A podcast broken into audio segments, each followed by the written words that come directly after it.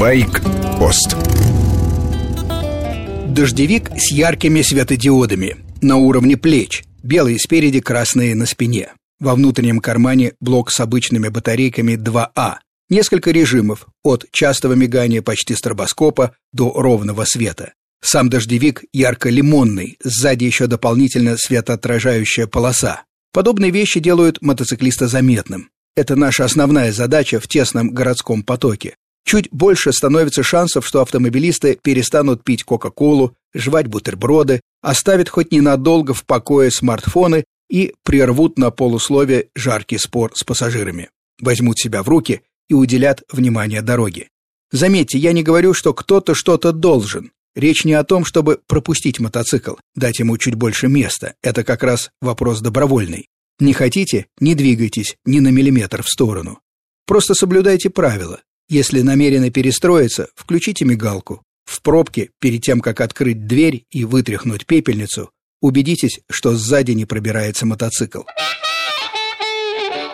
Дальнее путешествие на британской одностволке старой школы. Приключения в стиле old school.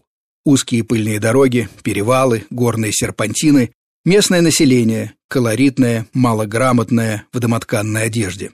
Обычно в таких приключениях герои этакие Индианы Джонс, настоящие мачо. А вот и не всегда. Поездкой на мотоциклах Royal Enfield отметились пятеро хорошеньких парижанок. Они совершили многотысячный пробег по Гималаям.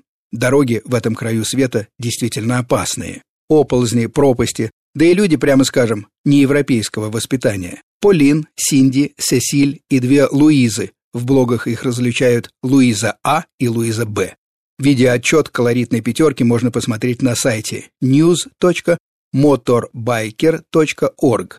Прямая ссылка на видео есть в тексте программы «Байкпост». Заходите на сайт Вестей FM, копируйте и смотрите. Не было никаких машин сопровождения, никаких спутников, оставшихся за кадром. Снято на экшн-камеры смонтировано просто, и от этого еще больше впечатляет. Для тех, кто не знает французский, субтитры на английском. Но можно смотреть и не понимая ни слова. Кадры сами говорят за себя. История техники. Лучшие мотоциклы 20 века. Honda C100 Super Cub. Самое значительное произведение компании Honda, по крайней мере, по объемам продаж. Ни одно транспортное средство, ни один автомобиль никогда не выпускался такими тиражами.